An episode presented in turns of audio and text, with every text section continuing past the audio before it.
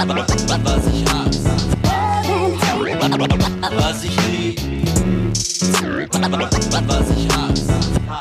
Moin, hallo und herzlich willkommen zu einer neuen Folge von Love and Hate, dem einzigen, realen, echten kann ich noch irgendwas sagen? Hip-Hop-Podcast der Welt, der aus der Sommerpause wieder zurück ist. Mein Name ist Nico Backspin und das Team ist komplett und alle sind, glaube ich, aus Urlauben oder zumindest vorbereitet oder auf, ausgeruht. Hier, ich weiß gar nicht, Emma, hattest du Urlaub? Hast du Pause? Bist du fit oder bist du, bist du durchgeschwommen? Nee, ich bin total durchgeschwommen. Es waren Festivals dabei, ganz, ganz, ganz viel Uni-Sachen. Ähm, also die Pause kommt bei mir erst später mal für so eine Woche. Aber ah, okay, maximal. Mehr ist da ja. aber auch nicht drin zwischen zwei Aufzeichnungen, ne? weil nee. wir sind ja wieder voll im Modus. Richtig. Ja, genau. Schön, dass du dabei bist. Du wirst heute auf jeden Fall dafür sorgen, dass äh, wir, also ich weiß gar nicht, dann bist du ja nicht so, bist fit? Ja, ne? Du, du hast, ich, ich bin fit. Bist fit? Bisschen müde, aber ich bin fit. Sehr gut. Hast Bock? Ähm, ich bin mal gespannt, wie es bei den anderen beiden Protagonisten ist, den Veteranen, den wahren Oldschoolern. Äh, Zwölffinger dann, schön, dass du dabei bist. Mahlzeit, back in business nach dem Sommer. Endlich wieder mit euch quatschen. Ja, das Lustige Endlich. ist, nach dem Sommer heißt, wir haben ja jetzt, ich habe mal in, in Wetterberichte geguckt, also wenn wir hier aufzeichnen, äh, sehen so nur wieder die weiteren 30 Grad. Ich glaube, Sommer dauert noch ein bisschen dieses Jahr. Ja. Ne? Der geht wahrscheinlich gut. Bis Anfang November. Ähm, heißt, es gibt wahrscheinlich im Hafen auch genug zu tun. Trotzdem ist er hier, Boogie Down Base. Jo, moin Nico. Natürlich, ähm, wir recorden gleich und ähm, nachher geht's wieder los. Irgendwo muss ja. Irgendwo ne, muss ja der Container geschubst werden, ne? Genau, und irgendwo mit irgendwas muss der Regen ferngehalten werden. Nee, ja, freue mich. Ich äh, ich, drei Wochen Maulsperre quasi. Ähm, nee, ja, ähm, ich, ich bin richtig gespannt, ob du da ob du richtig so wie was, also einfach mal einfach mal gegen irgendwas los haten hier, einfach nur weil vier Wochen nichts passiert ist.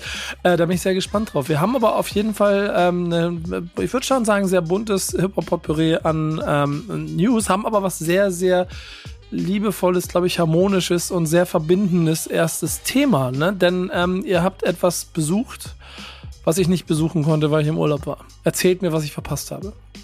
Ja, wir waren ja. auf dem äh, Tapefabrik-Festival in Wiesbaden. Das war zehnjähriges Ju äh, Jubiläum und ja, da waren Bass und ich unterwegs und haben uns das so ein bisschen mal ein bisschen angeschaut, was da so ging.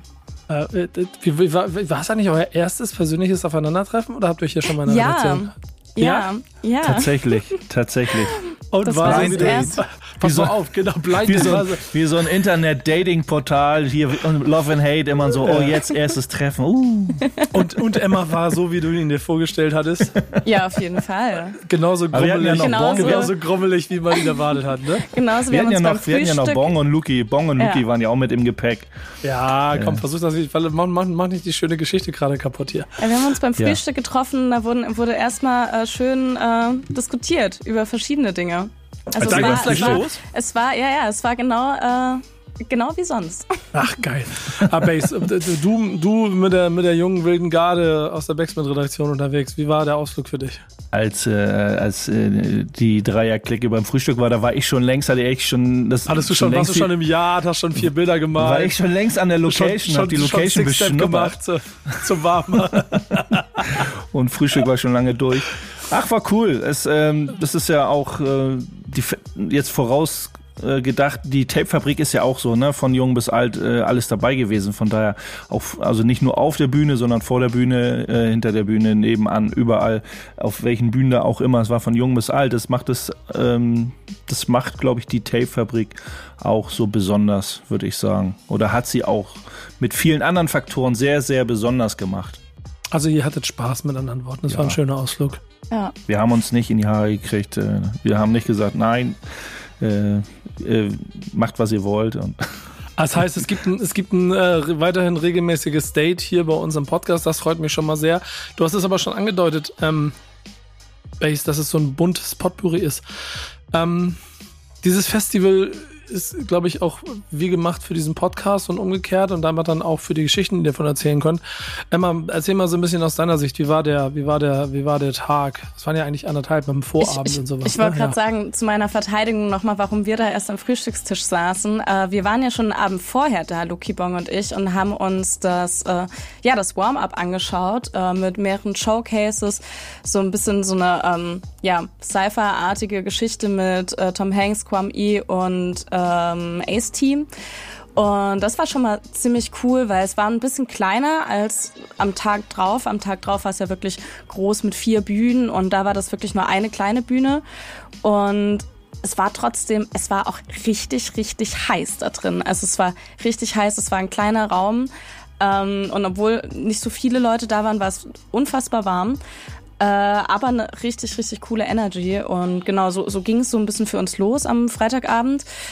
Ja, und dann Samstagabend, ähm, der Haupttag, war auf jeden Fall sehr schön. Also ich war ja schon mal auf, auf dem letzten Tape-Fabrik und für mich auch einfach damals schon super krass gewesen, so dass über Graffiti, ähm, gerade so im Gegensatz zum Splash, ist ja jetzt so das komplette Kontrastprogramm gewesen, so wirklich mit ja, so richtigen Hip-Hop-Heads da so äh, dazustehen und das auch zu feiern, ist für mich jedes Mal einfach schön. Also mir geht da jedes Mal das Herz auf, wenn ich da bin.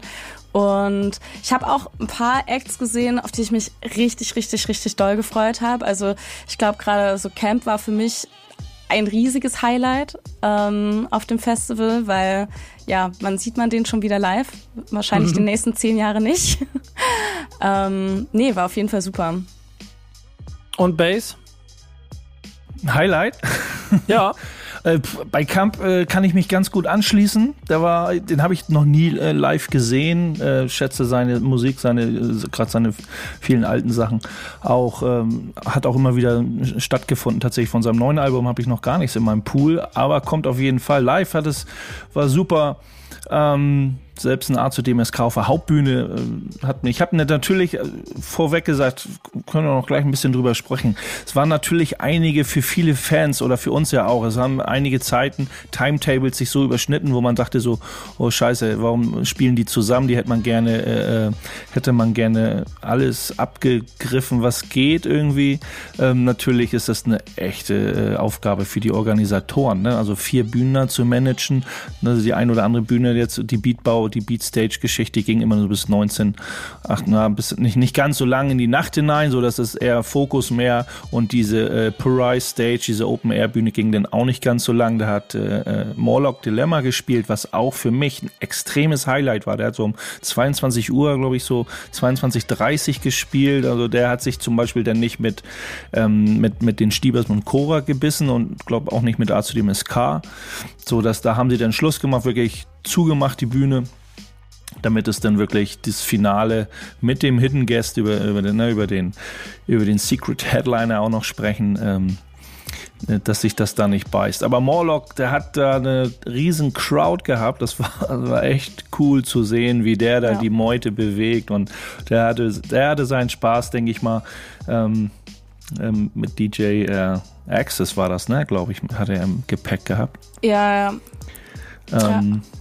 Veteranen sind das ja eigentlich schon fast, wenn man mal so Ja, für, für viele. Es Ne? war ja sehr moderner, vieler moderner Sound, gerade bei, bei, wenn man jetzt so die Beatmaker so sieht, wenn man da so hingeht und den lauscht, die hatten sehr experimentell ist das ja sowieso und das, der Sound auch. Auch auf der MC-Stage waren ja auch viele neue äh, Newcomer. Ähm, oder kleinere, also die noch nicht so bekannt sind, oder junge Leute eben, die dann eben den, den äh, moderneren Sound zu feiern. Auch manchmal so eine Mischung aus ein bisschen trappiger, boom-bap, blastiger, ja, brutale Boom-bap natürlich auch. Stieber Twins irgendwie als Vertreter dieser Zunft äh, voll und natürlich Morlock mit seinem ganz eigenen Boom-bap-Sound natürlich auch, der da richtig, ähm, der hat richtig Gas gegeben. Das, das war für mich erstmal so fast schon das Highlight für mich. Habt ihr beide etwas entdeckt, von dem ihr vorher nicht gewusst hättet, dass es euch äh, triggern könnte, dass, es euch, dass ihr Bock drauf habt? Ich habe tatsächlich, hab, so. ich habe tatsächlich äh, am, am Abend davor und das war auch nur ein Song äh, von einem absoluten Newcomer, der hat noch nichts released, war sein erster Live-Auftritt. Ähm, der heißt Ambigo. Ähm, der hat mich sehr krass geflasht tatsächlich. Sehr, sehr anders von, von seiner Art her. Ähm, da hoffe ich, dass da noch ein bisschen was kommt. Aber das war für mich, glaube ich, echt die größte Überraschung. Viele von den anderen Acts hatte ich schon gesehen oder wusste ich, dass es, dass es gut wird. Ähm, aber das war für mich echt meine Entdeckung, glaube ich, an dem Wochenende. Für mich waren es immer so auf der Beat Stage. So, wenn man, ich, äh, ich wurde so kurz, kurzfristig noch zum Judge ernannt von Jean-Marc. Gruß geht raus. Ähm, und also nee, mit Jean-Marc war ich äh, auf der Beatstage, Sebastian von Diggins Sack, die, die hatten da ja ein Beat Battle gemacht.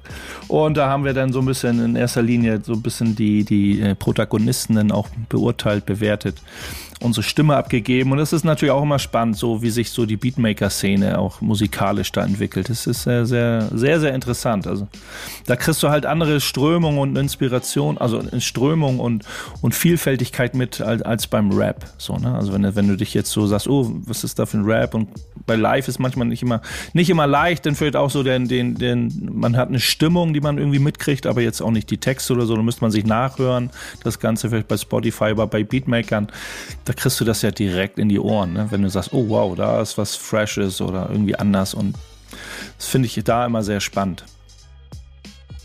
Finde ich insgesamt an solchen Festivals immer ganz gut. Ich mag natürlich den Gesamt, wie soll man sagen, den Gesamt-Vibe, den dieses Festival versprüht. Ähm, bin ein bisschen traurig, dass ich nicht dabei sein konnte, so aus privaten Gründen. Hoffe, dass ich das nächstes Jahr hinkriege. Team war mit vor Ort, das habt ihr ja beschrieben. Wir waren ja, mit, waren ja, haben auch ja mit der Kamera ein bisschen begleitet. Das Ganze gibt's dann zeitnah natürlich auch alles bei Backspin TV noch zu gucken. Und so wie kann ich schon mal spoilern, wir werden auch nächstes Jahr mit der Tapefabrik äh, gut zusammenarbeiten, denn da äh, gehört zusammen, was oder kommt und passt zusammen, was zusammengehört. Ähm, ich weiß nicht, ob es ein Tapefabrik Posse-Track gibt, den man jetzt spielen könnte, dann. Und ich weiß auch nicht, ob es schon einen Termin gibt fürs nächste Jahr. Wenn es schon einen Termin gibt, äh, haut ihn jetzt raus. Wenn nicht, äh, gehen wir in die Musik über. Ich glaube, die sind sich noch nicht wirklich einig. Also es nee. hing, so, hing so im Raum, oh, es wird wohl doch im Sommer bleiben. Obwohl viele sagen, mh, hm, schön früher März war ja so dieser klassische Monat, glaube ich, für die Tapefabrik. Mhm. Ähm, ja, also so, das war echt warm an dem Wochenende, der Tag vorher. Äh, ne, Emma, du hast gesagt, es war richtig warm und an dem, an dem Samstag im Auch. Das war morgens um 10 schon 34 Grad oder so. Mhm. Ähm, aber vielleicht schöner als so ein, so ein Märzabend. Ne? Also draußen ist, ich bin, was ich noch von der Tapefabrik für mich mitnehme, ich habe extrem viel mit Leuten gequatscht, mit Künstlern oder mit Fans, die da waren, mit Leuten, äh, mit Leuten, die auch da waren, die selber Musik machen. Ne? Wenn es nur aus Heilbronn äh, DJ Superior war, ne? da du kennst den, nicer Dude auch, äh, dann quatscht man über die Leute auf der Bühne, so ein allgemeines Allgemeingeschehen. Das, das ist für mich also mein Highlight, Nico, wenn du sagst, so, welcher war dein Highlight, dann würde ich sagen, es war am Ende des Tages, am Ende der Tapefabrik für mich persönlich eben keiner auf der Bühne, sondern die Talks, die ich mit Leuten hatte, weil das ist dieses Hip-Hop-Community-Ding, sich sehen, sich treffen, sich austauschen. Das war mein persönliches Highlight, was ich wirklich mit richtig geilen Gefühlen mit nach Hause genommen habe. Was mich noch interessieren würde, sorry, dass ich hier reingrätsche, Base, wie fandest du denn den äh, Secret Headliner? eigentlich? Äh, konntest äh, du damit was anfangen? Achso, wir können ja doch noch mal fünf Minuten drüber sprechen. In den Secret Headliner ja. finde ich. Ich gebe geb euch auch eine ganze Stunde dafür hier, ehrlicherweise. Secret Headliner äh, äh, finde ich persönlich sowieso nicht. So kann man drüber streiten. Ist, ist okay, wer jetzt, wenn man sagt, gib mir fünf Namen in den Raum, findet er da vielleicht nicht ganz oben statt, auch wenn ich deine Daseinsberechtigung ist völlig zu Recht, aber ich komme eben mit seinem Rap-Stil nicht klar. Aber wir können ja jetzt auch sagen, wer es war, oder? Ach so, also, ja. Ist ja jetzt, jetzt ist ja nicht mehr Secret. Nee, das stimmt. Oji Kimo war der Secret Headliner. Genau. Ähm, da, ich fand wesentlich andere, andere Leute auf der Bühne wesentlich äh, besser als ihn an dem Tag. So. Ich habe ihn aber auch das erste Mal live gesehen. Ich weiß jetzt, mhm. kann es jetzt auch nicht vergleichen, äh, zu sagen, oh, den habe ich schon öfters oder an, an anderer Stelle irgendwie live besser performen sehen. Da, da will ich mich jetzt nicht so weit hinauslehnen. Ich habe halt ab und zu ähm, bei vielen Songs ein Problem, äh, seiner Stimme zu lauschen, aus verschiedenen Gründen. Das würde hier den Rahmen sprengen. Schrei, äh, ne, schreibt mir, wenn ihr das wissen wollt, was mich da stört an Oji Kimo. Ähm, ja. Ähm, Ey, nee, erzähl, erzähl. Na, es ist halt mit, mit Rhythmik und Art und Weise zu tun, gar nicht mal vom Inhalt. Was er sagt, wie er sagt, seine Attitude stimmt alles irgendwie so, ne? Ich mag seine Stimme äh, auf eine gewisse Art und Weise, wie er das performt, wie er das performt von seinem Rap-Stil. Ich weiß ich nicht, bin da anders getaktet, wenn ich, ich sage immer bei Leuten, gebt mir euer A Cappella, kann ich besser hinhören, weil sich sein, der Beat, zu dem er rappt, sich nicht mit dem Flow der Stimme in meinen Augen nicht harmoniert. Also ich als Producer komme da oft nicht hinterher. Weiß nicht, wo ich hinhören soll, ganz ehrlich. Also ich, ich lehne mich mal zurück und höre Emma zu.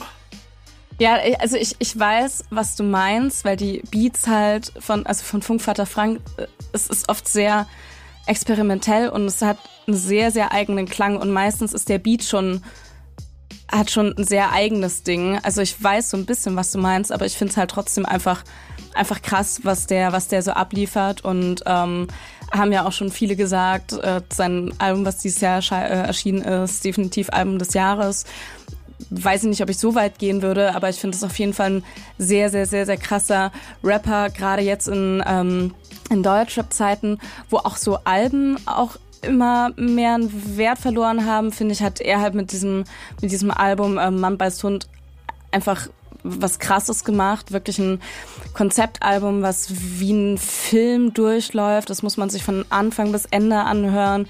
Ähm, und, und da erzählt er wirklich eine Geschichte, trotzdem mit sehr guten Lines. Also ähm, ich, ich hatte ihn davor schon auf dem Splash gesehen tatsächlich, aber ich fand es auch live, hat er einfach eine krasse, krasse Energy, das nochmal rüberzubringen. Also ich fand's, ich fand's super. Auch ähm, noch einmal Shoutout ans äh, Tapefabrik-Team, äh, ans Bühnenteam. Das war nämlich ganz cool. Die hatten ähm, das Bühnenbild waren praktisch so Kirchenfenster, wo jeweils die anderen Acts so drauf waren. Also da war ein Fenster mit den Stieber und Kurae, dann ein Fenster mit DP und so weiter. Und in der Mitte war ein Fenster, was so abgedunkelt war. Und dann haben sie kurz äh, vor dem vor dem Auftritt halt dieses Fenster so runtergezogen und dann hat es so geflackert und dann hat man da Ochi Kimo und Funkvater Frank gesehen. Also es war schon alles sehr episch und äh, so, sehr, sehr dann, schön. Äh, dann muss ich da noch mal reinschlagen, weil es ist, also es sind ja viele Sachen, die äh, bei Dan, bei Nico, bei dir immer, bei mir ist es ja auch, was catcht ein? Jeder hat so seinen persönlichen Vibe, seine Sozialisierung, sein Umfeld und ähm, und ich kann auch total nachvollziehen, dass Oji Kimo da äh, eine gewisse Masse bewegt mit seiner, mit seiner Attitude, mit dem, was er sagt und auch mit der Musik, äh, wie das verbindet. So, also bei mir ist es dann nicht ganz so stark. Bei mir catchen mich dann ganz andere Leute. Ähm, aber wo wir nochmal, äh, wir haben sie total vergessen. Also für mich persönlich auf der Hauptbühne, wen ich persönlich besser fand, sogar als A zu DMSK Cora und Oji Kimo zusammen war, Pressluft Hanna. Die hat die Hauptbühne mal so richtig gerockt. Und da waren, glaube ich, ganz viele Leute sehr so, wow, was geht denn hier ab? Also auch mhm. dadurch, dass die Leute vor der Bühne eben auch da richtig Bock drauf, richtig Bock auf sie hatten.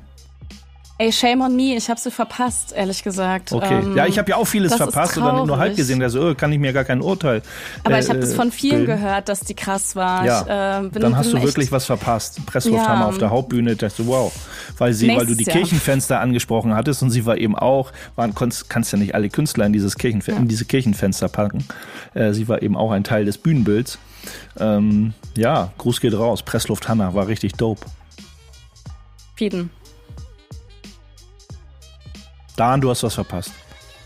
Ja, ich weiß, ich konnte leider wie Nico aus privaten Gründen nicht mit am Start sein, aber ich freue mich natürlich auf die Doku, die bei äh, Backspin TV ja bald dann rauskommt. Und ich hoffe auch, dass ich im nächsten Jahr mit dabei sein kann. Auf jeden Fall nochmal Grüße raus an alle, auch nochmal an Kai, der ja in der letzten Folge ja auch nochmal zu Gast war und äh, der uns äh, Rede und Antwort stand und auch schon mal einen sehr interessanten Einblick in diese ganzen Abläufe des Festivals uns gegeben hat. Ja, ich freue mich hoffentlich aufs nächste Jahr. Ich denke mal, wenn äh, Corona es zulässt oder jegliche andere Pandemien, die uns noch auf uns zukommen werden, dass dieses Festival auch dann irgendwann äh, nächstes Jahr stattfinden kann. Ich überlege gerade, ob ich noch so ringmäßig ein bisschen Raum lasse, ob da noch was passiert, aber ich glaube, die beiden haben sich ausgequatscht, was das Festival angeht. wir können jetzt noch mal einen Tag ja. zurückgehen und sagen, wir, wir haben zu wenig Hate gehabt. Ich habe da ja, ich habe da ein böses Gerücht gehört. Ich war ja selber nicht dabei, aber vielleicht lassen wir das auch einfach sein. Ja, oh, ich dachte, Emma, ich, Emma, könnte, Emma könnte direkt von berichten, wenn sie es mitgekriegt hätte. Ja. Erzähl, erzähl, erzähl, erzähl. Jetzt will also, ich es auch wissen. Fairerweise muss man sagen, am Abend vorher haben QMI, Tom Hanks und AST äh, alle mit Full Playback, glaub sogar, gespielt. Ähm, was ja ganz interessant ist, weil wir da noch mit äh, Kai da das letzte Mal drüber geredet haben. ähm, das fand ich dann doch ein bisschen überraschend, dass, ja, dass da der halbe Abend so ein bisschen Full Playback war, aber die Stimmung war halt trotzdem da. Das, ich meine, wir hatten das Thema ja schon das letzte Mal so. Ja, ich habe ein bisschen mehr erwartet an der Stelle tatsächlich. Aber ja. Aber auf der Tapefabrik selber an dem Samstag, da war keiner, da Nee. war, äh, da war Full, Vollplayback absolutes Tabuthema und äh, da haben die Leute auch gut performt. Also. Okay. Also so eigentlich doch harmloser, als ich dachte. Ich dachte, er wäre, keine Ahnung. Ja, es war, es war nur der, der Warm-up. Nein, so, es nein. war nur der Warm-up. Nein. Schlägerei überhaupt nicht. War sehr super friedliches Festival. Auch, denke ich mal, da waren viele Leute ab Mitternacht oder früher schon ganz schön dicht und stramm und alles. Aber vom Gefühl her war das ein extrem pieciges Festival. Natürlich war auch eine, gut, eine gute äh, Security da, die vielleicht gleich deeskaliert, deeskaliert hat, äh, gleich im Ansatz. Aber ich glaube, da war gar nicht viel zu machen. Klingt wirklich nach einem ähm, Termin, den ich mir fürs nächste Jahr blocken sollte. Ich Auf hoffe, jeden Fall. Ich, ich, ja, genau, ich, ich, hoffe, ich hoffe, es klappt. Und wenn, dann machen wir große Reisegruppe und fahren dahin. Ähm, wie gesagt, Bericht gibt's bei Backspin TV in Kürze. Ich guck mal Richtung Team, wann das fertig ist, steht, weiß ich noch nicht. Äh, kommt aber auf jeden Fall. Und jetzt nochmal in meiner Überleitung von vorhin. Gibt's einen All-Star-Posse-Track vom Tapefabrik Lineup? Nein, okay, da, dann machen wir was anderes jetzt hier. Ja, mir ist leider kein All-Star-Track bekannt, vielleicht fürs nächste Jahr. Vielleicht können wir was an, anleiern. Bass, Nico, Emma, vielleicht machen wir einfach einen derben Beat und dann kommen da die ganzen Jungs Und wir rappen drauf. Track. ich wollte gerade sagen, und wir machen den, den Ja. Posse-Track. Genau, und dann äh, performen wir den auch schön mit äh, Full Playback auf der Bühne, damit auch nichts schief gehen kann, ne, Nico? Genau. So We Are, We Are the World Song von Michael Jackson. We are the world, we are the children. Das, das, das, We das are äh, the äh, ones echt, to echt make guter a better Klassiker place. Ist. Nein, aber ähm. Für heute, äh, lieber Nico, für heute hat sich äh, der gute Bass schon die Songs ausgesucht. Also 90% der Songs, die ihr heute hört, äh, dafür ist Bass schon zuständig gewesen. Und er hat sich den Song rausgesucht von einem äh, Rapper, der auch mit dabei war. Oder MC, muss ich ja sagen. Moloch Dilemma, Oase, weil es einfach ja, eine schöne Wohlfühl-Oase war für euch alle. Deswegen hören wir den Song jetzt. Ab geht's, Moloch Dilemma. Ist das nicht Harmonie? Dafür steht Love and Hate mit seinem Namen. Bis gleich, gleich geht's weiter. Was ich lieb, was ich hasse. Backspin Love and Hate für euch immer noch auf Sendung und wir haben schon bald die Hälfte geschafft von dem, was wir hier ähm, an Zeit haben und haben noch nicht mal ansatzweise das geschafft, was wir erzählen wollen. Eine wichtige Sache ist natürlich immer eigentlich was, was wir vorher nochmal klären müssen, wenn wir auf Hip-Hop-Veranstaltungen eingehen. Ähm, und da wir ja mindestens einen mit dem D und J im Namen haben, wäre die Frage natürlich, und pass mal auf, dumme Überleitung, die in der Pause quasi entstanden ist, die ich versuche jetzt so cool wie möglich rüberzubringen. Ey, Dan, äh, was glaubst du? Ähm, werden auf der Tapefabrik die DJs eigentlich gut und respektvoll behandelt? Ja, äh, Überleitung 1 plus, Nico. Ja, du hast recht, wir haben uns gerade im Off schon so klein Beantworte meine Frage. Ja, äh, äh, ja, natürlich werden sie mit Respekt behandelt, weil der DJ, wenn wir aus äh, Love and Hate Sicht das analysieren, ist natürlich der King im Hip-Hop überhaupt. Also wenn es beziehungsweise wenn es um äh, Rap-Musik geht, dann ist, steht der DJ vor dem Rapper. Und ganz klare Sache, natürlich. Okay, Emma, das ist nicht überall so, ne? Nee, das ist nicht überall so. Und ähm, ja, Wiz Khalifa hat sich da vor kurzem ein bisschen ja, respektlos verhalten und sich äh, während einem Konzert ähm, ist er auf zwei DJs losgegangen, weil die seine Stücke aus dem aktuellen Album nicht spielen wollten oder nicht gespielt haben. Und ja, ist da ein bisschen eskaliert leider. Erzählt. Äh, komm, äh, komm, Base. Also ich bin mir ziemlich sicher, dass du zwar nicht live vor Ort warst, aber alle Details eingeholt hast und genau weißt, was los war. Naja, alle Details. Das Thema kommt von Dan, aber ich habe mich ja trotzdem natürlich reingelesen. Wiz Khalifa würde bei uns bei Love and Hate gar nicht stattfinden, hätte sich nicht den Zorn der Turntablist-Gemeinde auf, äh, ja, auf sich gezogen. Ansonsten würde er, glaube ich, hier nicht äh, keine Erwähnung finden bei uns. Ja, aber er hat äh, die beiden DJs vor Ort, es war eine Party in Puppy Club oder wie das Ding hieß, glaube ich. Ähm, da hat er so irgendwie, dann wurde er laut, lauter und immer lauter und weil die eben nicht die Songs gespielt haben, die er sich erhofft hatte, also von seinem neuen Album Multiverse, was gerade erst rausgekommen ist. Äh, das klingt doch so, ja, warum sollen die DJs irgendwie, nur weil da einer ist, am Ende, ich kann ja mal vorreiten, es gibt so einen Entschuldigungstweet noch oder so ein Entschuldigungsinterview noch, ähm, da kann man dann auch eben rauslesen, ja, ich wurde, also Wiz Khalifa wurde an dem Abend gebucht, um so sein Album zu promoten und da sollte wahrscheinlich auch abgesprochen sein, dass eben auch die DJs eben aktuelle Songs spielen. Und vielleicht hat er da eine ganze Zeit drauf gewartet und gewartet und es kam nichts und es kam nichts und da wurde eben sehr, sehr ausfällig. Also wirklich weit unter der Gürtellinie hat er die DJs bepöbelt und was seid ihr? Na, muss man nicht wiedergeben, was die so gesagt haben oder was da auch steht. Aber es war weit unter der Gürtellinie. Das macht man einfach nicht. Wenn man äh, auch mit dem Hintergrund, dass es quasi eine Wiz Khalifa Promotion Veranstaltung war, finde ich solche Actions schon, schon, schon sehr, sehr grenzwertig. Also gerade, dass man diesen Respekt verliert vor, dem, vor diesem DJ da vor Ort oder allgemein vor dem Handwerk an sich. Gibt man kann so eine, so, so eine Story jetzt hier so ein Interview auch auf viele andere als Blaupause benutzen auf viele andere Actions und, und wenn es nur ein einfacher Club ist wo irgendwelche Ladies kommen oder Typen kommen und meinen sie könnten verlangen was an dem Abend gespielt wird ja, ich, äh, als ich das Video gesehen hatte auf den Social Medias, da wusste man auch nicht jetzt, was ist der genaue Hintergrund, wenn man das Video einfach sieht. Das ist, keine Ahnung, irgendwie 20, 30 Sekunden, da sieht man dann Wiz Khalifa, wie er dann äh, den einen DJ angeht und sagt, dass er wack ist und dass er äh, sein, das neue Zeug von ihm spielen soll. Und das war so für mich der erste Eindruck, ach so, Wiz Khalifa ist da zu Gast und beschwert sich beim DJ, warum er äh, seine neuen Songs von seinem neuen Album, was an dem Abend auch rausgekommen ist, nicht spielt. Und wenn man das Video so einfach so für sich dann äh, sieht, einfach nur ohne diese Hintergründe dann äh, zu wissen, dann äh, kann man schon davon ausgehen, dass der Wiz Khalifa da schon irgendwie vollkommen durchgeknallt ist, also die Grenze komplett überschritten hat. Ähm, als DJ ist man ja schon einiges gewohnt auf Veranstaltungen. Äh, klar, die Leute wollen halt natürlich ihre Banger hören, ihre Hits hören und da kriegt man dann halt auch schon den einen oder anderen Hass dann äh, um die Ohren geliefert, aber als äh, DJ, wenn du halt viel Erfahrung hast, dann äh, kommst du damit klar, das schüttelst du einfach ab. Aber in dem Fall hat man sich schon gedacht, oh, Whiskey Khalifa, jetzt dreht er vollkommen durch. Ich meine, nur weil er ein Big Name ist, muss er jetzt dem DJ nicht sagen, was er da auflegen soll. Aber jetzt letztendlich, nachdem er ähm, ja in einer Runde war und das so ein bisschen aufgeklärt hat, äh, was die Hintergründe waren, kann man das schon ein bisschen verstehen. Er war ja da irgendwie gebucht, dann ein kleines Set zu spielen, äh, was aus fünf Songs besteht, was er irgendwie zusammengestellt hat mit dem einen DJ. Und das hat halt nicht so wirklich harmoniert und dann hat er halt den Frust rausgelassen. Klar, macht man nicht. Bass hat es natürlich auch schon irgendwie gesagt, das kannst du einfach nicht, nicht bringen. Wenn du ein professioneller Musiker bist, dann äh, irgendwie haust du deine Leute nicht äh, auf der Bühne in die äh, Pfanne. Gar keine Frage. Aber dann für mich äh, Resümee. Was heißt das? Das heißt, bring immer deinen eigenen DJ mit oder jemanden, mit dem du weißt, dass du gut mit dem harmonierst und äh, gib nicht dem Local DJ das einfach in die Hand auf dem USB-Stick, weil diesen Fehler kann man machen, vielleicht geht's auch gut, vielleicht auch nicht, aber in dem Fall ist es ja nicht wirklich äh, gut aus, ausgegangen. Bass, go for it.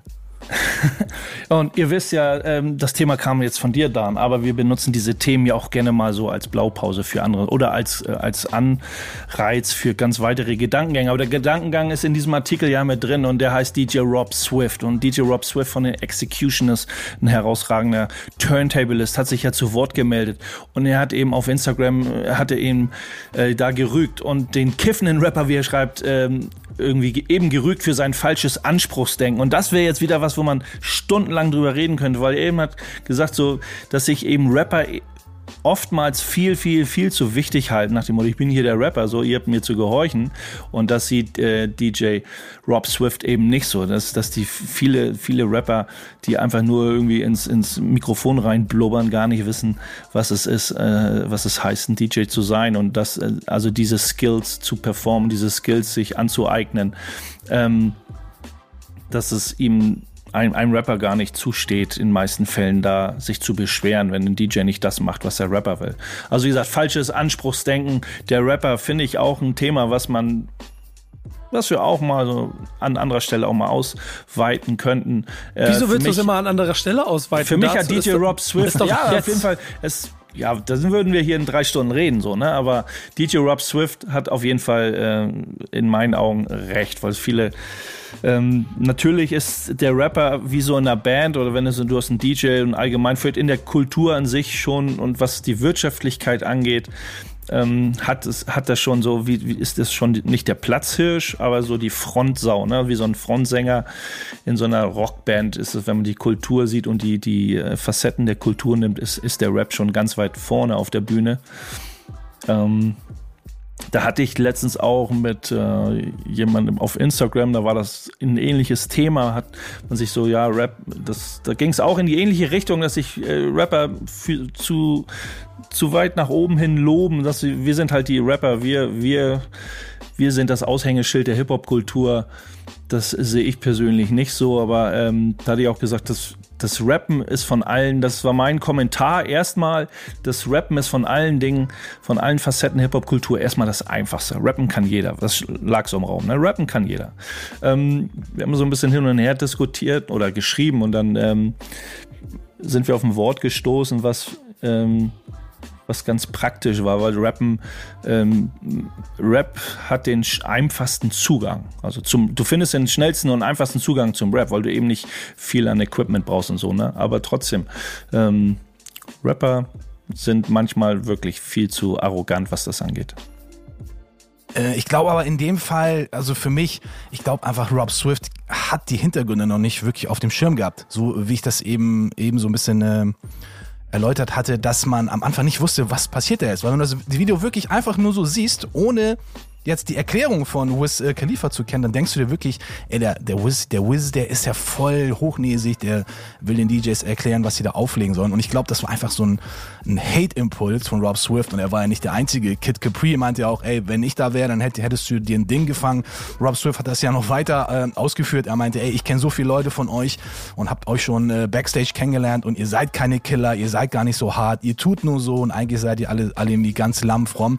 Und ich glaube eher, das war so ein Impuls Impulsding von äh, Rob Swift einfach in der in der Situation. Klar ey jeder DJ hätte genau oder hat wahrscheinlich genau das dasselbe gedacht. So, was will der Khalifa mir jetzt hier vorschreiben, was, dass ich einfach seinen neuen Stuff spielen soll, nur weil er heute zu Gast ist, in Anführungsstrichen, war er eigentlich nicht. Und äh, nur weil heute sein neues Album rausgekommen ist, ja, dann, wo, wo äh, kommen wir denn dann hin? Dann, ne, dann äh, kann ja jeder äh, x-beliebige Gast einfach da hingehen und sagen, ey, ich spiele meinen Scheiß, der ist heute rausgekommen. Ich bin übrigens auch der allerbeste Rapper überhaupt. So, ich habe halt auch ein Album, guck bei Spotify, so, weißt du, was ich meine? Deswegen, also da ja. Wiz Khalifa hat ja auch sogar gesagt, dass das eigentlich sogar ganz andersrum auch gedacht war, weil er, er, er ist ja ein sehr moderner Rapper und sein neues Album, er sagt, ich habe ein bisschen, bisschen klassischer, ein bisschen funklastiger und um auch den Leuten zu zeigen, was jetzt nicht gerade super aktuell ist und ich möchte nicht wieder das machen, was alle machen und vielleicht in einer Generation, was die Generation, ein, zwei Generationen vorher gemacht haben, ähm, mal äh, den, den Kids äh, unter die Nase reiben mit meinem Namen, habe ich den, kriege ich den Zugang zu den Leuten und kann ihnen zeigen, zeigen. Das ist eigentlich die, diese Attitude, wie er das in diesem anderen Artikel auch beschrieben hat, was er eigentlich aufforderte, was ihn auch genervt hat, oh, komm, spielt meine Song, dann die Leute sollen auch mal ein bisschen den Stuff hören oder eins musikalisch irgendwie bereichert werden. Ähm, da gebe ich Ihnen auf jeden Fall auch wieder ein bisschen Props zu, auch wenn ich wenn ich das Multiverse-Album höre, für mich ist nicht irgendwie, also ich habe hab da kein Boom-Bap-Album erwartet, aber jetzt zu sagen so, ey, damit ähm, baut er irgendwie eine Brücke zu so einem alten Oldschool-Flavor oder zu so einem älteren Flavor, finde ich jetzt auch nicht unbedingt, aber äh, muss jeder für sich selbst entscheiden. Der, der kann ich kurz einwenden, wenn du sagst, äh, alter Flavor, gut, gut, er redet ja von Instrumentar Instrumenten dabei, ne? Das geht ja noch weiter nach, noch weiter äh, äh über Boom-Bap-Grenzen hinaus. Ich merke immer wieder, dass wenn Leute vom alten Scheiß reden, dass sie auch von 2010 reden. Ähm, denn ja, das hatten wir schon in der letzten Folge. Ja. Meine, mein äh, Kommentar auf Instagram, dass ich mich schwer tue, dass äh, ich das als Klassiker sehen kann, wenn da eine 2 ganz vorne im Erscheinungsdatum ist. Ähm, äh, ja, ist schon. Äh, es ist schon sehr gewöhnungsbedürftig, das für mich so als Klassiker zu betiteln, wobei die Musik natürlich äh, trotzdem dope ist. Da wiederhole ich immer gerne, was ich, ich bin, ich bin der Meinung, das habe ich mal gegoogelt, äh, Definition für einen Oldie ist, glaube ich, nach 15 Jahren. Hm. 15 Jahre? Das, das geht schon. Das geht nee, schnell. Der 20, 20, 20, 20, 20. Das war früher, stand da mal. Oh gut, da 15 Jahre. Das heißt, ähm, oh, lass mich mal ganz kurz, lass mich mal ganz kurz. Das heißt, warte mal, 50 Cent in the Club. Das ist schon äh, klassische Musik, oder was? Aber es wäre auch 50, sehr 50 Cent in the. Club ist ein, ist ein Oldie. Also die Begrifflichkeit, die Begrifflichkeit Rap-Oldie könnte ich mich dran gewöhnen, aber ich glaube, es wird schwer. Also so ganz schräg so, ne? Go Shorty, it's your birthday, sage ich dann nur. Ähm, ja, ich spannend. Ähm, äh, Emma, Emma, du, äh, du, du guckst dich, hast, hast du irgendwas dazu zu sagen? Findest, du- findest du, dass Wiz Khalifa recht hat eigentlich? Oder Nee, wir- also- soll ich noch ein bisschen Öl ins Feuer gießen? Kann ich, kann ich mir irgendwo noch ein Würstchen braten hier? Oder sind wir uns Ähm, alle ja, einig? ach, ich habe mich ein bisschen, äh, ich fühle mich ein bisschen getriggert, wenn, wenn hier gesagt wird, rappen kann jeder. Ich würde das so nicht stehen lassen, ehrlich gesagt. Also klar, es ist war so das DJs anschreien, egal mit welchem Hintergrund, ist natürlich, ey, muss nicht sein, so. Äh, das ist natürlich bescheuert, ähm, sollte man nicht machen. Aber ich finde jetzt zu sagen, so rappen kann jeder, finde ich schwierig. Also ich weiß nicht, ähm, Nico, ka- kannst du, kannst du rappen? Ey, wollte ich gerade sagen, sogar ich, sogar ich, sogar ich habe, glaube ich, drei Songs in meinem Leben gemacht. So, Was und- definiert, Und, ich was kann nicht, defi- und ich was kann nicht definiert, rappen. was definiert äh, den Zustand, ich kann jetzt rappen, weil also zu sagen, also ich sein Tagebuch äh, sein, in Reimform zu nehmen und sagen, ich versuche das auf eine Rück, irgendwas in einer Art Rhythmik, da beschwere ich mich ja, dass irgendwie ich mit der Rhythmik einiger modernen Rapper, die äh, total, die gerade gehypt wird, da tue ich mich ja eben auch schwer, wo ich sage so, boah, ey, da habe ich ganz andere Leute, ähm, Kids, die gerade bei Sleepwalker zwei Tage Workshop hatten, die besser rappen als so manche, die gerade super gehypt werden. Ja, aber dann Ähm. möchte ich, ich möchte gleich dazwischen werfen. Wir haben hier im, im ersten Teil darüber gesprochen, äh, wenn jeder rappen kann, wann kriegen wir deinen Part für den, Genau. äh, den All-Star Posse Track? Ey, ich bin da frech. Ich sage, ich kann 22? rappen. Ob das jemandem gefällt, ist eine ganz andere Sache. Also wer bewertet das, ob es ein, ich kann auch, ich kann auch singen, aber ich glaube, das will wirklich keiner hören, aber ey, rappen Oh, kann ich. ich. Ich kann sehr, ich kann hervorragend singen. Das mache ich jedes Mal im Auto. Äh, so Post Malone zum Beispiel ist jemand, der dafür sorgt, dass ich die ganze Zeit im Auto singe und alle, die mit mir im Auto sind, Emma ist auch schon mit mir im Auto gefahren. Habe ich gesungen, als wir im Auto gefahren sind? Ja, ne? Ein paar Mal, ja. Ja, siehst du, und ich habe gut gesungen, ist, o- oder? Ist okay, ja. ist, Komm, ist sei okay. wenn jetzt einer, wenn jetzt einer sagt, ey, Es war maximal eine 2 von 10, oder? Ja, ja. Also, das, ich habe also ich nicht zurückgerudert, aber wir hatten in diesem Gespräch, was ich hatte, jeder kann rappen, wo es dich so getriggert hat, Emma. Also der Zugang zum Rap und die Möglichkeiten, ähm, relativ schnell zu einem Ergebnis zu kommen, wo man sich selber oder vielleicht auch Zuhörer, Freunde, wer auch immer, sagt so, ey, das klingt schon nach Rap. So. Ey, das, Ähm, da, da, da, da gehe ich sofort rein, findest du jede Woche ungefähr 100 Mal in allen Playlisten, die in Deutschland nämlich rauskommen, aus. jeden Freitag. Genau. Und Da also frage das ich mich ist ja, auch ganz oft. Also, Du wirst jetzt, sag ich mal, mehr Newcomer. Newcomer Pl- Playlist-Entries oder Newcomer irgendwie Spotify-Releases sehen. Bro, weil das hat nichts mit Zugang- Newcomern zu tun. Ich habe letzte Woche, ich muss da sofort rein, weil ich habe letzte Woche habe ich mir einen Song rausgesucht und ganz liebe Grüße. Du wirst mir den Kopf abreißen. Du und der Kollege, äh, um dessen Song es geht, denn das war ein ganz kleiner. Ich habe ich habe den Instagram Twee heißt der T W E E. Der Ah, Song ja. heißt höchstpersönlich. Den habe ich im, äh, den habe ich mir aus der Thank Back This Friday Playlist letzte Woche rausgesucht. Das, der Beat ist ein Brett. Hört euch den bitte gleich mal in der Pause an. Hört euch den ich habe mal den schon, ich fand den, ich fand den gut, eigentlich. Aber der Rapper klingt halt wirklich, also Bro, li liebe Grüße, Twee, wenn du das immer, aber- wenn du das jetzt, don't take it personal, ne? Aber nee. ähm, ich, es, er, wäre, er wäre in den Top 3 Songs äh, diese Woche mal für mich beim Stammtisch gelandet, wenn er besser gerappt hätte. Da war zu viel, da war zu viel Haus Maus, da war zu viel und das war richtig klassisch Boom Bap. Ähm, also ich, ich habe ich hab den auf der auf der linken Überholspur Richtung äh, Rocking with the B-Bass Mixtape gesehen. So, ich bin mal gespannt, was du von dem hältst. Aber Die genau goldene- da da habe ich genau das gleiche andersrum gedacht, dass Alter ja, aber rap doch bitte nicht so wie 1995. So, mach mach mal mach mal ein bisschen fresher. Benutzt mal nicht die handelsüblichen Reimketten, die obvious sind jetzt gerade. So. Ah, das ist aber das, was scheint ich ja- auch scheint meine. ja, so. also Also, dieses- klar kannst du, kannst du irgendwie rappen, aber also, dass es halbwegs gut klingt, finde ich, ist schon, schon nicht so einfach. Und dann ist ja auch die Frage, gerade wenn man sich die Playlist anguckt und sagt so, ja, okay, hier kommt ständig irgendwas Neues raus, was halbwegs nach Rap klingt, ist auch die Frage, haben die Leute das selber geschrieben? Also, das geht ja nicht nur ums Rappen an sich, sondern auch ums Schreiben, so. Ja, und, und dann aber auch ein bisschen Oh, um da Haltung. kann man ja auch wieder Diskussionen Genau, wollte ich gerade sagen. anfechten, aber Und dann anfeuern. geht's dann, dann geht's nämlich aber auch mal wieder um Haltung und dann sind wir bei Love and Hate und dann muss ich da trotzdem für Twee Lanze brechen, weil alles, was er verkörpern will, ist 100% authentisch und ist das, was wir hier im Podcast auch ausdrücken wollen. Rein musikalisch gibt's bessere Rapper. Kriegen wir, hier, kriegen wir hier bald äh, richtig auf die Zwölf. Der steht bald vor, vor der Tür, ich sag's dir. Ja, aber liebe Grüße. Es ist, äh, das ist, ne, das, wie gesagt, der Song ist gut. Das war meine, mein Platz 4 diese Woche. So, so, es hat mir ein paar Mal hat's mich einfach getriggert, als ich, die, die, als ich, als ich, als ich, nee, das da, da war dann so, nee, schade. Das, das nimmt mich nicht ganz mit. Ähm, jetzt versuche ich irgendwie eine Brücke zu kriegen. Äh, Dan, würdest du rappen, wenn wir einen Song machen?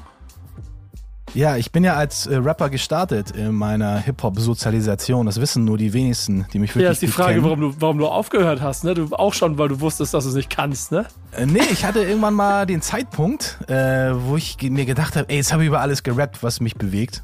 Und äh, zu der Zeit hatte ich dann auch äh, noch angefangen aufzulegen, auch noch angefangen zu produzieren. Und mir gefiel das dann so ein bisschen mehr im Hintergrund zu arbeiten, dass ich dann gesagt habe, okay, jetzt habe ich über alles gerappt, jetzt lasse ich das Mic fallen und mache weiter nur noch Beats und leg nur noch auf. Und ich habe sogar auf Englisch äh, damals angefangen zu rappen. Das ist reines Zeitmanagement, reines Zeitmanagement, wo man dann äh, So sich kann für, man's für auch, andere, äh, für andere Sachen be korrekt. begeistert. Was hören wir denn dann stattdessen von dem Handwerk von dir vorgetragen, was du offensichtlich besser beherrschst? Ja, in dem Fall hat Bass auch genau den Song oder das Album im Kopf gehabt, was mir auch eingefallen ist äh, bei diesem Thema, nämlich äh, Jazzy Jeff und The Fresh Prince.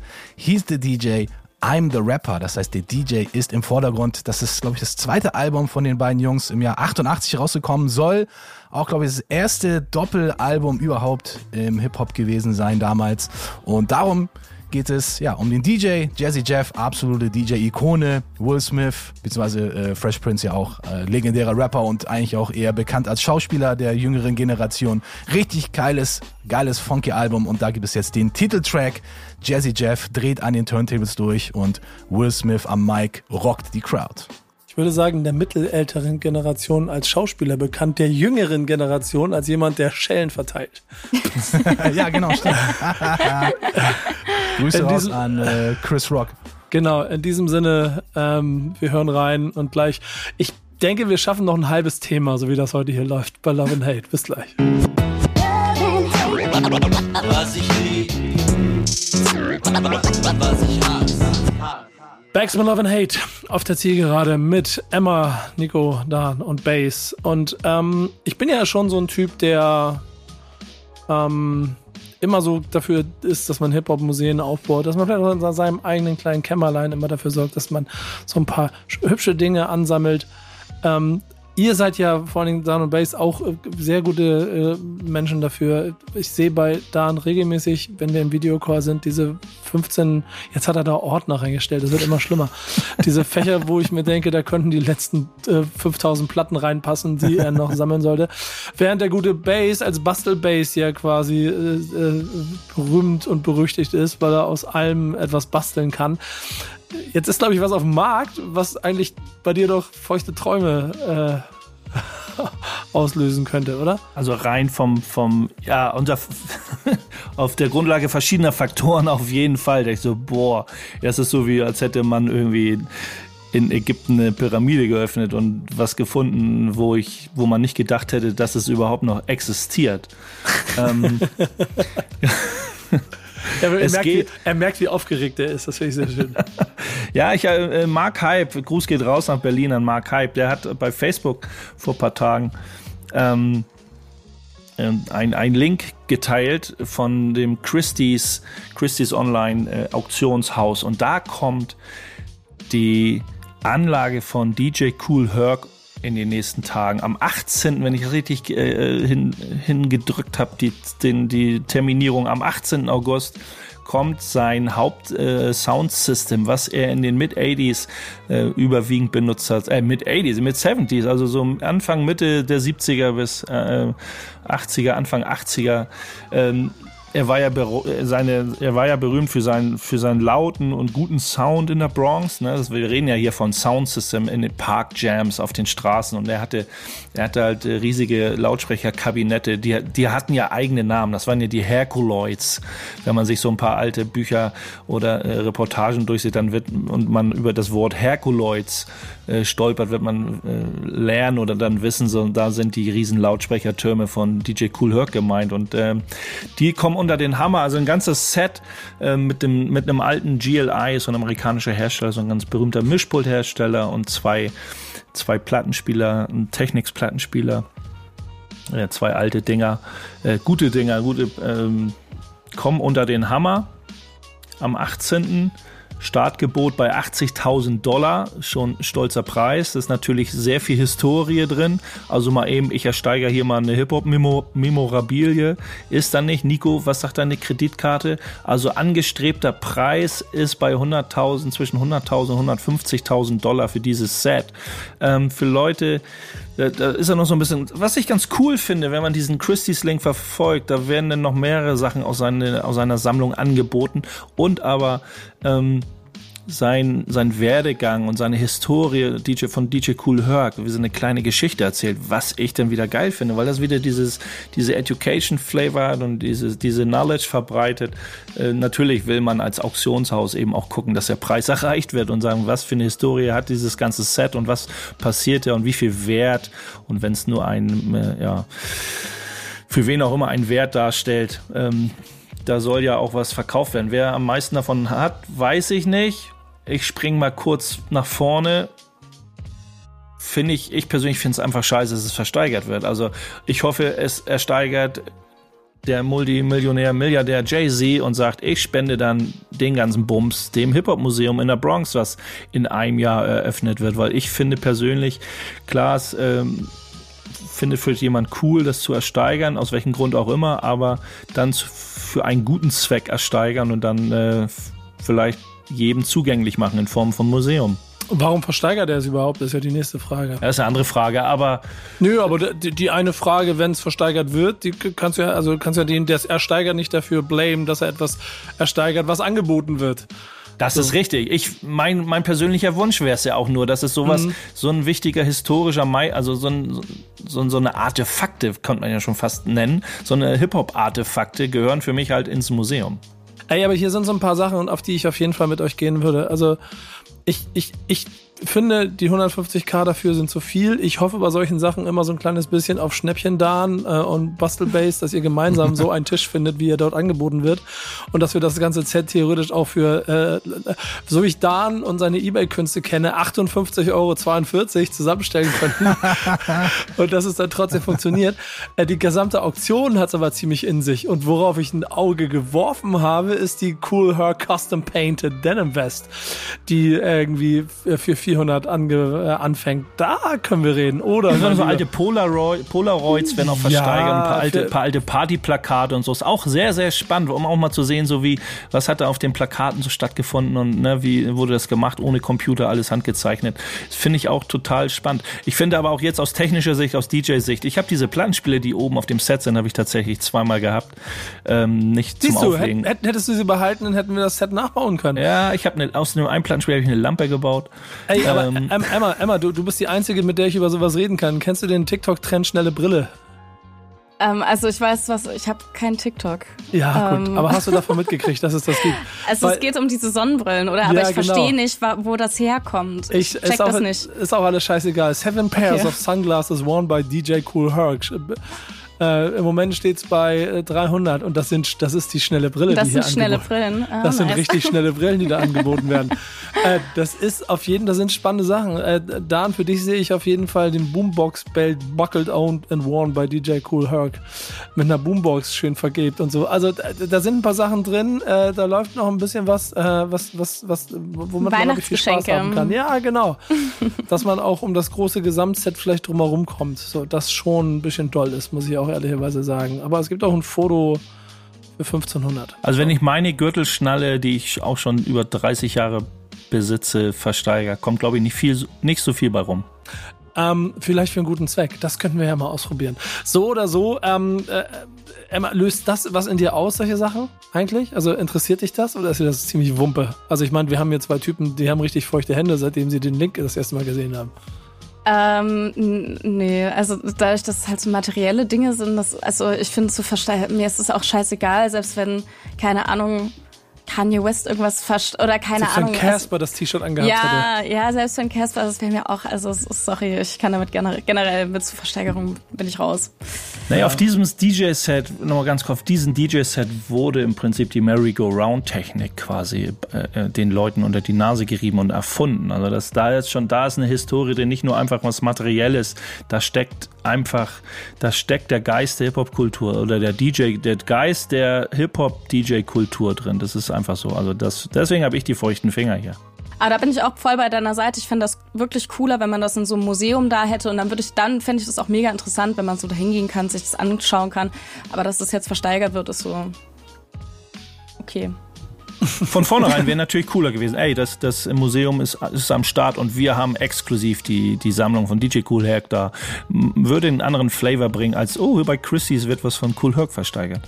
Aber weißt du, was ich, und, und da hast du eigentlich schon was Richtiges gesagt, auch wenn ich so ein bisschen äh, am Anfang so über das, wer hat's bietet's eigentlich angesprochen habe.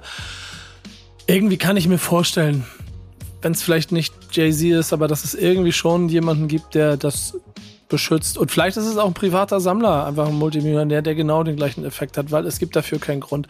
Selbst wenn du es dir zu Hause hinstellst, gut, das ist der eine Effekt. Und wenn er das dann zu Hause in seiner, in seiner Penthouse-Villa Downtown Manhattan hinstellen möchte, fair enough, dann macht er das halt. Aber mein Bauchgefühl sagt mir, es könnte sein, dass es da schon jemanden aus der Hip-Hop-Szene gibt, der genau das macht, was du dir gewünscht hast und den Jay-Z-Move macht und ist. Ähm, ersteigert, dem Museum spendet, damit alle so ein bisschen was davon haben. Vielleicht, wenn es nicht das ganze Set ist, vielleicht die Sonnenbrillen, dann hat man auch etwas fürs Museum. Das wäre ja auch noch so ein kleiner Punkt. Äh, so oder so wisst ihr da draußen also, ihr müsst jetzt eine Menge Geld zusammensammeln, wenn ihr dieses Set haben wollt. Äh, Link findet ihr im Internet drinne. Ähm, dann könnt ihr versuchen, euch dort mit, ins, äh, mit in die Gebote zu schmeißen. Finger weg von der Weste, die versuche ich zu kriegen. Das ist mein Ziel jetzt. Ihr lacht, ich will die haben. Die, die, die hänge ich mir an die Wand. Ähm, kommt in mein Museum hier hinter mir. Ähm, und wir haben nicht mehr Zeit für Themen. Deswegen machen wir jetzt eine Sache, die wir eigentlich auch schon vor der Sommerpause besprochen haben, die wir jetzt hier als neue Kategorie. Kannst du so einen Jingle jetzt einbauen, da an irgendwas? So. so ja, das hatten wir schon mal im äh, Stammtisch. Hausaufgabe. Dankeschön, das war der Jingle. Und dieses Format haben wir aus dem Stammtisch früher benutzt, als ich dann noch mit Kevin unterwegs gewesen bin. Das hat sich dann irgendwann dort verlaufen, weil wir dann doch zu nah aneinander waren, was vielleicht die Geschmäcker angeht. Aber hier bauen sich ja Gräben auf teilweise zwischen Emma und Base. Und deswegen werden wir dieses Format jetzt bei Backspin Love and Hate fortführen. Spaß. Es hat aber schon so einen kleinen Effekt, den wir, glaube ich, ganz lustig finden am Ende. Denn Emma wird jetzt ab jetzt äh, immer von dem guten Base einen Song mit auf den Weg kriegen, den sie so vielleicht noch nicht für sich wahrgenommen hat, um mal in den tiefen Niederungen äh, seiner äh, MP3 wahrscheinlich kriegst du auch ein MP3 zugeschickt, weil die nicht mal bei Spotify sind oder so. Äh, was du dir anhören sollst und deine Meinung dazu abgeben sollst, wie, wie, wie cool und cool das findest. Und andersrum, äh, ebenso Trigger-Momente, äh, soll Emma einen Song für äh, Bass mit auf die Reise schicken, über, das, über den wir dann nächste Woche reden. Und ihr habt jetzt beide noch genau 20 Sekunden Zeit, gegenseitig euch die Songs vorzustellen. Wer fängt an? Ja, ich würde einmal direkt anfangen. Äh, ich habe Satari mit DIY mitgebracht, äh, auch auf dem Tape Fabrik Festival äh, gewesen, auch sehr beeindruckend. Ähm, ja, junge Künstlerin und ich hör's dir mal an. DIY Satari. von Satari, okay. genau. Satari okay. mit zwei I am Ende, ne? Genau, ja. Ja. Und Bass, was kriegt, was kriegt Emma? Emma kriegt, ähm, dann trigger ich dich mit dem Link oder mit einem Link äh, zu dem Künstler, ich die sowieso schon geschickt hatte, aber mit dem Vorgängeralbum Mozech. Äh, einer meiner, oh, das war auch mein, äh, mein Album des Jahres, ähm, für mich persönlich. Ein Song, ein Song. Schicht im Schacht, der Song von Mozech. Okay ein Song Schicht im Schacht von Mozart. Den äh, hört sich immer an. Wir reden nächste Folge am Ende der Folge wieder darüber und sind auch in zwei Wochen wieder da mit der nächsten Backspin Love and Hate und mit allen alten Folgen im Archiv. Radio gibt's auch noch, ne? oder Dan? Oder hast du das eingestellt mittlerweile? Radio läuft immer noch. Wiederholung Donnerstag und Freitag 14 Uhr, falls ihr die am Mittwoch verpasst habt. Sehr schön. Und alles weitere könnt ihr mit der Redaktion klären. Emma at backspin.de, base at backspin.de. Mich lass mal raus bei der ganzen Sache. Ich leite eh weiter. Aber äh, ich moderiere nächstes Mal wieder in zwei Wochen die nächste Backspin Love and Hate versprochen. Bis dahin macht's gut. Danke, Leute. Es war mir ein Fest. Und ab in die nächste Staffel von Backspin Love and Hate. Macht's gut. Ciao. Bis dann, haut rein. Ciao. Peace. Was ich lieb, was ich hasse. Was ich lieb, was ich hasse.